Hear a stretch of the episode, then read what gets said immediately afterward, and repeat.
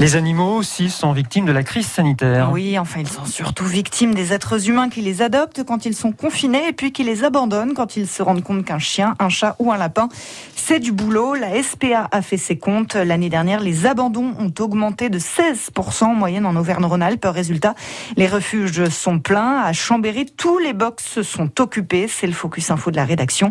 Il est signé Nicolas Perronnet. Alors, Poney, coucou Poney, c'est un berger d'Anatolie, 65 kilos d'amour, comme euh, dirait Amandine Villard. Tu viens nous voir ou pas? Ah, Là, c'est les yeux, j'ai pas envie de bouger. Loulou? C'est elle, euh, ici, la responsable du refuge, et c'est vrai, c'est un peu la crise du logement.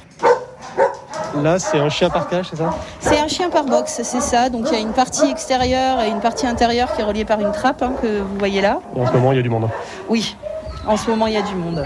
Alors déjà, après euh, les confinements, les abandons avaient explosé, mais depuis, donc la tendance euh, se confirme. On a des souvenirs assez clairs du premier confinement, hein, donc euh, printemps 2020, où on avait besoin de très bonnes raisons pour pouvoir sortir et où on a reçu des mails, et c'est véridique, hein, de gens qui nous demandaient si on louait des chiens. Voilà, ça donne une bonne image de ce qui peut exister dans la tête de certaines personnes, voilà, concernant ce qu'est un animal, comment on l'intègre dans la famille. Donc, c'est certain qu'on a ce type de phénomène, des gens qui réalisent que euh, c'est pas aussi facile que ça. Et maintenant qu'on a plus de temps à la maison, et eh ben on sait, on sait plus qu'en faire. Heureusement, certains pensionnaires comme Syrah trouvent rapidement une nouvelle famille. Svetlana et sa maman ont craqué. Elles ne s'attendaient pas à voir autant de chiens ici. Inadmissible dans le sens où, euh, à partir du moment où on, où on prend un animal, mais quel qu'il soit, que ce soit un chien, un chat ou euh, voire même un oiseau, je pense qu'il faut assumer les conséquences. Il faut se poser les questions, je dirais, avant. Un animal, c'est un être vivant, donc c'est pas, c'est pas un jouet. Il faut en assumer les responsabilités, c'est un, un, choix personnel. Donc si on le prend, c'est pour le garder et le rendre heureux. Alors sur les 80 animaux à adopter à la SPA de Savoie, donc beaucoup de chiens, de chats, mais pas seulement. On a des lapins partout et des chinchillas, on a même eu des rats, on a eu des furets.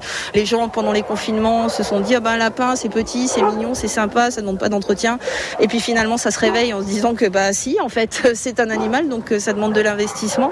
Est-ce qu'il y a de ça? C'est très possible. C'est un vrai, vrai phénomène. En un an, dans la région, les abandons auraient augmenté de 16% selon la SPA. Le Focus Info, le reportage long format de la rédaction est signé Nicolas Perronnet. Nicolas vous a mis des photos des pensionnaires et les principaux chiffres sur francebleu.fr. Le Focus Info, c'est à réécouter en replay ou tout à l'heure à 8h15.